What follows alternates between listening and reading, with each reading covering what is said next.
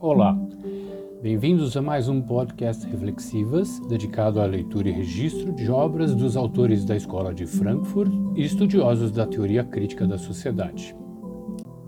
Prosseguiremos hoje com a leitura de mais um tópico do ensaio: Elementos do antissemitismo Limites do esclarecimento. Encontrado na obra Dialética do Esclarecimento, de autoria de Theodor Adorno e Max Horkheimer, de Jorge Zahar, editor. Vamos ao texto. Tópico 5. Abre aspas. Não se esqueça de que não suporto você. Fecha aspas. Diz Siegfried a Mim, que solicita seu amor. A velha resposta de todos os antissemitas é o apelo à idiosincrasia. A emancipação da sociedade relativamente ao antissemitismo depende da possibilidade de levar ao conceito o conteúdo da idiosincrasia e de tomar consciência de seu absurdo. A idiosincrasia, porém, apega-se ao particular. O que se considera como natural é o universal e o que se encaixa no contexto funcional da sociedade. Mas a natureza que não se purificou nos canais da ordem conceitual para se tornar algo dotado de finalidade, o som estridente do lápis riscando a lousa e penetrando até a medula dos ossos, o Hautgut, nota 3. Hautgut como gosto intenso e penetrante. Nota do tradutor. Que lembra a sujeira e a putrefação, o suor que poreja a testa da pessoa tarefada, tudo o que não se ajustou inteiramente ou que fira os interditos em que se sedimentou o progresso secular tem um efeito irritante e provoca uma repugnância compulsiva. Os motivos a que responde a idiosincrasia remetem às origens. Eles produzem momentos da proto-história biológica, sinais de perigo cuja ruído fazia os cabelos se eriçarem e o coração cessar de bater. Na idiosincrasia, determinados órgãos escapam de novo ao domínio do sujeito. Independentes, obedecem a estímulos biológicos fundamentais. O ego que se apreende em reações como as contrações da pele, dos músculos e dos membros, não tem um domínio total delas. Em certos instantes, essas reações efetuam uma assimilação à imóvel natureza ambiente. Mas, ao mesmo tempo que o móvel se aproxima do imóvel, a vida mais evoluída da mera natureza, a primeira, se aliena desta pois a natureza imóvel, na qual o ser vivo, como Daphne, tenta, numa extrema excitação, se transformar, só é capaz da relação mais exterior, a espacial. O espaço é a alienação absoluta. Quando o humano quer se tornar como a natureza, ele se enrijece contra ela. A proteção pelo susto é uma forma de mimetismo essas reações de contração do homem são esquemas arcaicos da autoconservação. A vida paga o tributo de sua sobrevivência assimilando-se ao que é morto. Inicialmente, em sua fase mágica, a civilização havia substituído a adaptação orgânica ao outro, isto é, comportamento propriamente mimético, pela manipulação organizada da mímese, e por fim, na fase histórica, pela praxis, praxis racional, isto é, pelo trabalho. A mímese incontrolada é proscrita. O anjo com a espada de fogo que expulsou os homens do paraíso e os colocou no caminho do progresso técnico é o próprio símbolo desse progresso. O rigor com que os dominadores impediram no curso do século a seus próprios descendentes, bem como às massas dominadas, a recaída em modos de vida miméticos, começando pela proibição de imagens na religião, passando pela proscrição social dos atores e dos ciganos e chegando, enfim, a uma pedagogia que desacostuma as crianças a serem infantis, é a própria condição da civilização. A educação social e individual reforça nos homens seu comportamento objetivamente enquanto trabalhadores e impede-os de se perderem nas flutuações da natureza ambiente. Toda diversão, todo abandono tem algo de mimetismo. Foi se enrijecendo contra isso que o ego se forjou.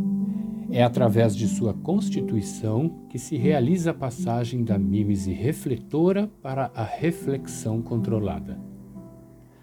A assimilação física da natureza é substituída pela abre aspas, recognição no conceito, fecha aspas, a compreensão do diverso sob o mesmo, o idêntico.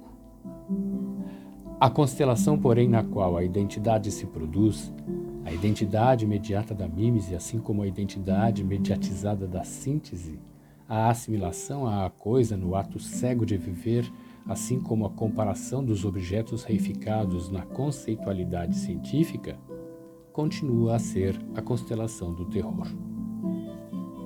A sociedade é um prolongamento da natureza ameaçadora, enquanto compulsão duradoura e organizada que, reproduzindo-se no indivíduo como uma autoconservação consequente, repercute sobre a natureza enquanto dominação social da natureza.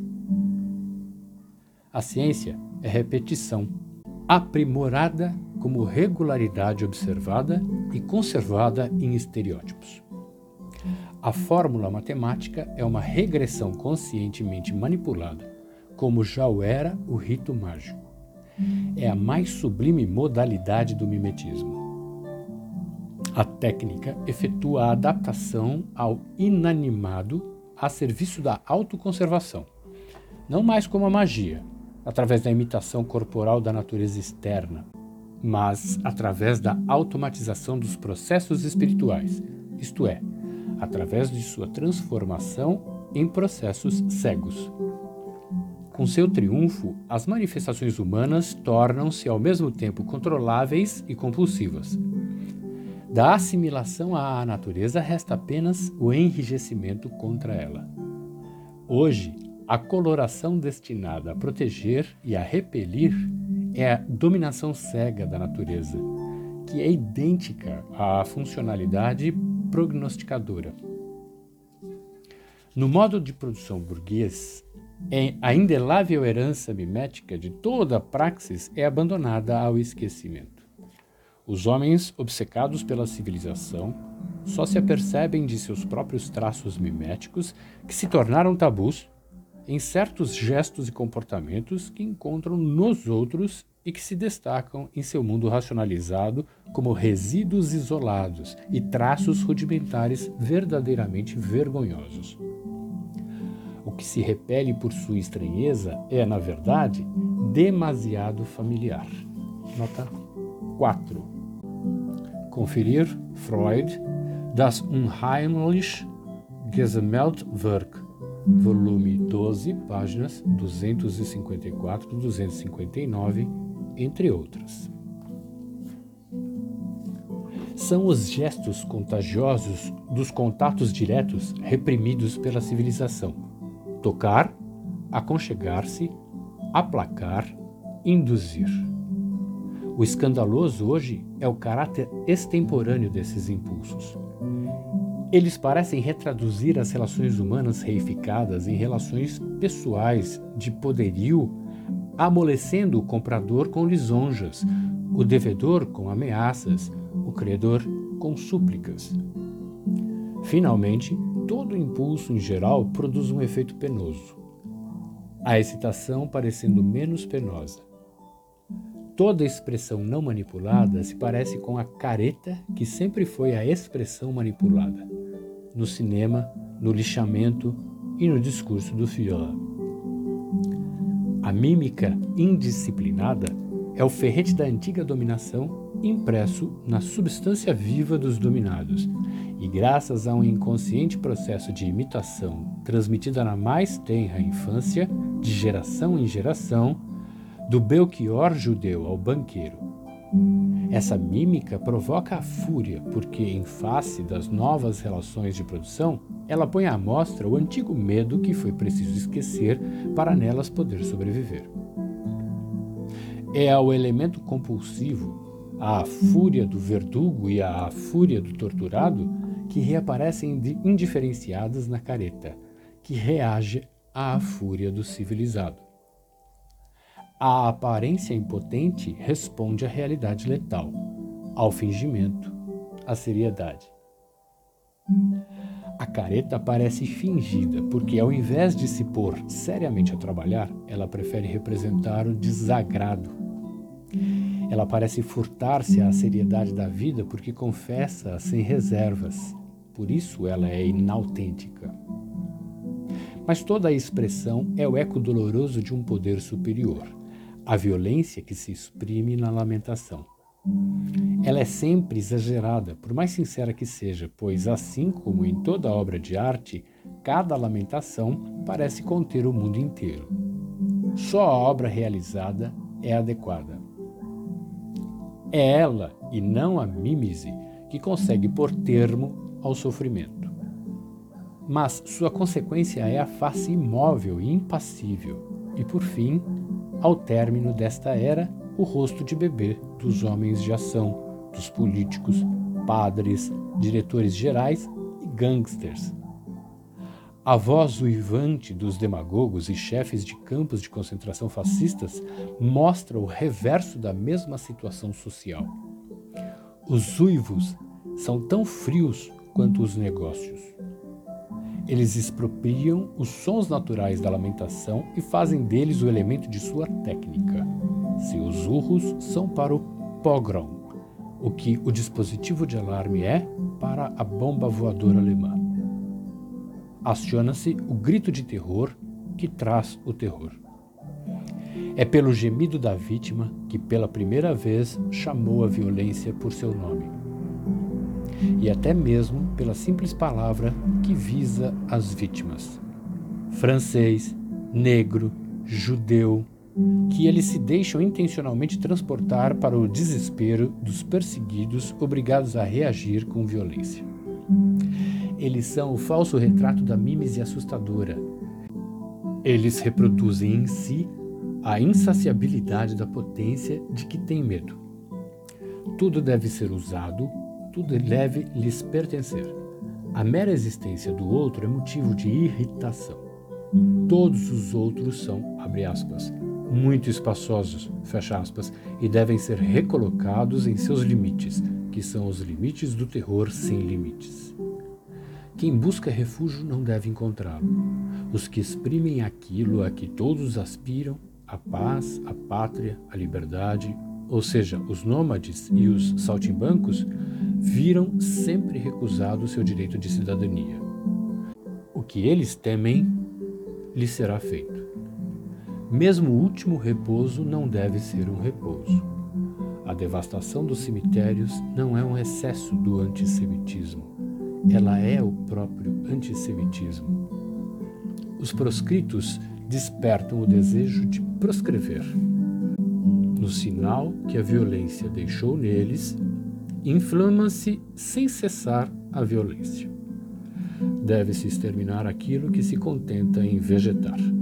As reações de fuga caoticamente regulares nos animais inferiores, a formigação das multidões de insetos, os gestos convulsivos dos martirizados, exibem aquilo que, em nossa pobre vida, apesar de tudo, não se pode dominar inteiramente: o impulso mimético. É na agonia da criatura, no polo extremo oposto à liberdade, que aflora irresistivelmente a liberdade, enquanto determinação contrariada da matéria. É contra isso que se dirige a idiosincrasia que serve de pretexto ao antissemitismo. A energia psíquica mobilizada pelo antissemitismo político é essa idiosincrasia racionalizada Todos os pretextos combinados pelos chefes e seus seguidores servem para ceder à sedução mimética sem violar abertamente o princípio da realidade. Por assim dizer, com todas as honras.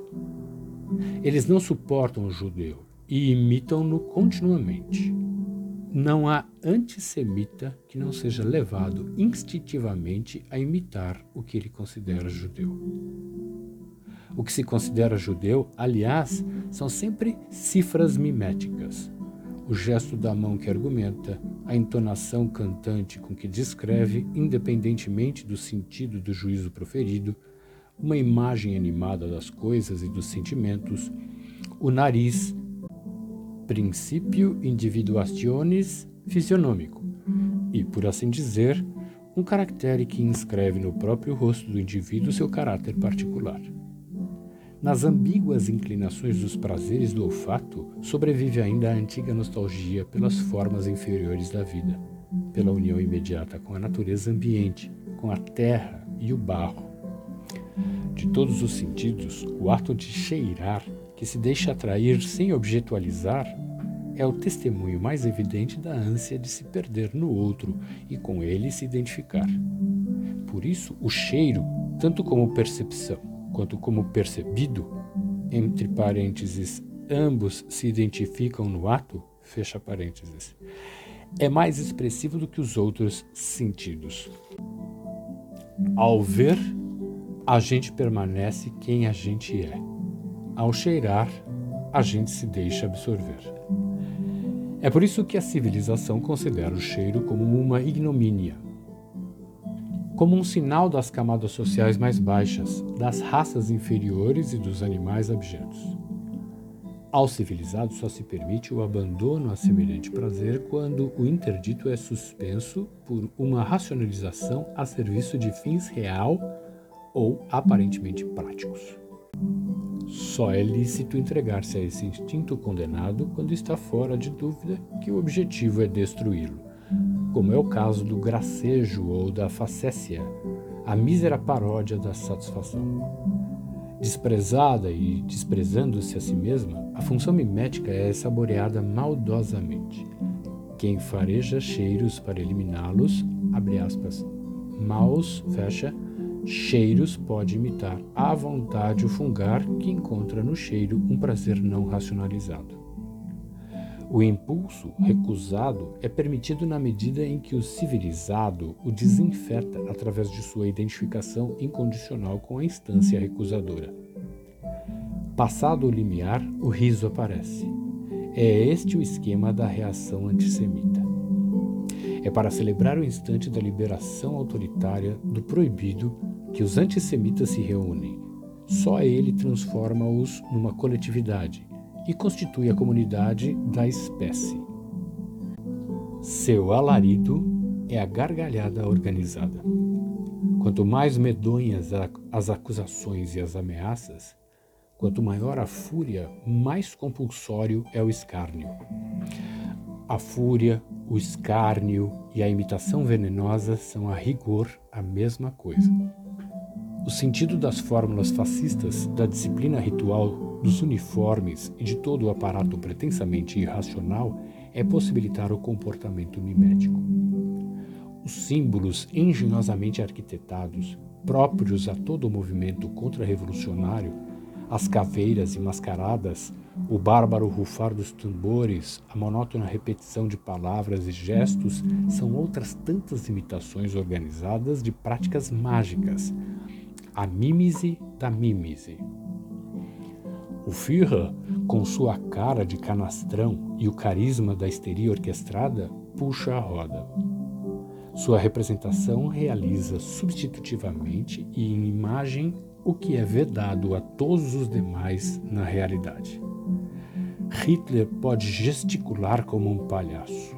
Mussolini pode arriscar notas erradas como um tenor de província. Goebbels pode falar com a fluência do representante comercial judeu que ele exorta a assassinar.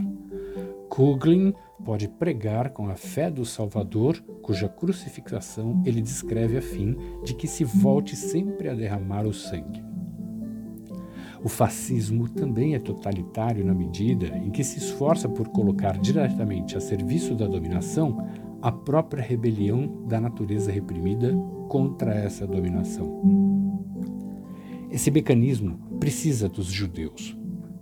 Sua visibilidade artificialmente aumentada age sobre o filho legítimo da civilização gentia, por assim dizer, como um campo magnético. O fato de que o indivíduo que tem raízes vê no que o diferencia do judeu a igualdade, o humano, induz nele o sentimento de antagonismo e de estranheza. É assim que os impulsos que são objeto de tabus e contrários ao trabalho em sua forma dominante são convertidos em idiosincrasias conformistas. A posição econômica dos judeus, os últimos enganadores enganados da ideologia liberal, não oferece nenhuma proteção confiável contra isso já que são tão aptos a produzir semelhantes correntes de indução psíquica, eles se prestam passivamente a semelhantes funções.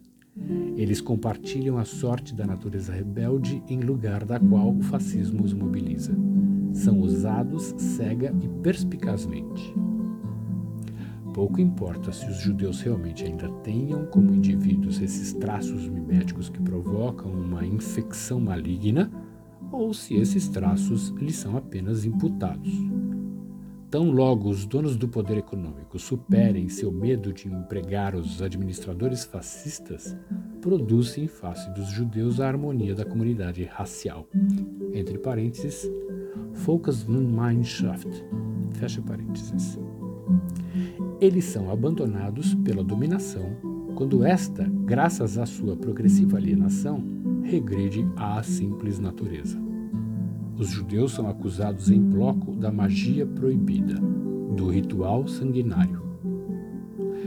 É só assim, sob o disfarce da acusação, que o desejo subliminar dos autóctones de retornar à prática mimética do sacrifício pode ressurgir em sua consciência. E quando todo o horror dos tempos primitivos abolidos pela civilização é reabilitado como um interesse racional pela projeção sobre os judeus, não há mais como parar. Ele pode agora ser posto em prática, e a realização do mal ainda supera o conteúdo maligno da projeção.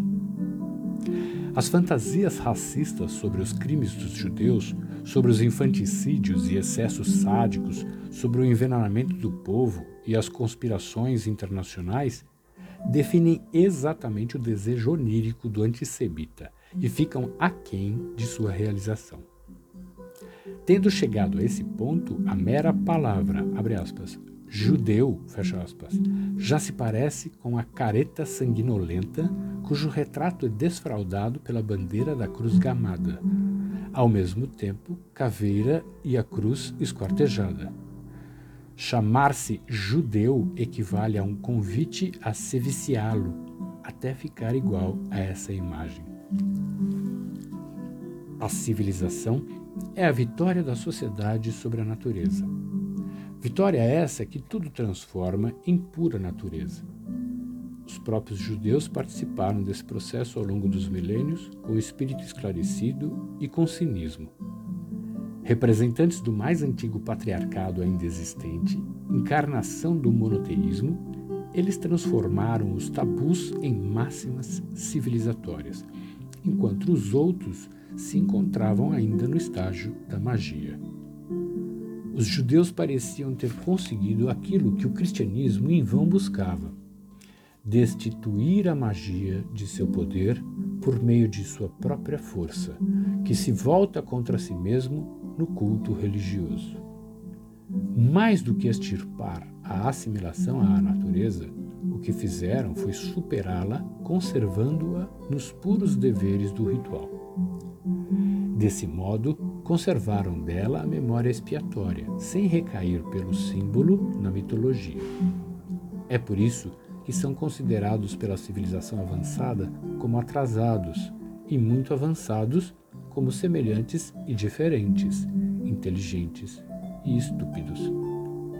Eles são inculpados daquilo que foram os primeiros, primeiros burgueses que foram a romper em seu íntimo a tendência a se deixar seduzir pelo inferior, a ânsia da animalidade e da terra, do culto das imagens, porque inventaram o conceito de kasher. Nota 5. Kasher refere-se entre os judeus à carne dos animais abatidos segundo um ritual destinado a assegurar, assegurar sua pureza. Nota do tradutor. São perseguidos como porcos. Os antissemitas se arvoram como executores do Velho Testamento. Eles providenciam para que os judeus, já que comeram da árvore do conhecimento, retornem ao pó. Encerramos aqui a leitura deste tópico quinto. Voltaremos no próximo arquivo com a leitura do tópico sexto. Até lá!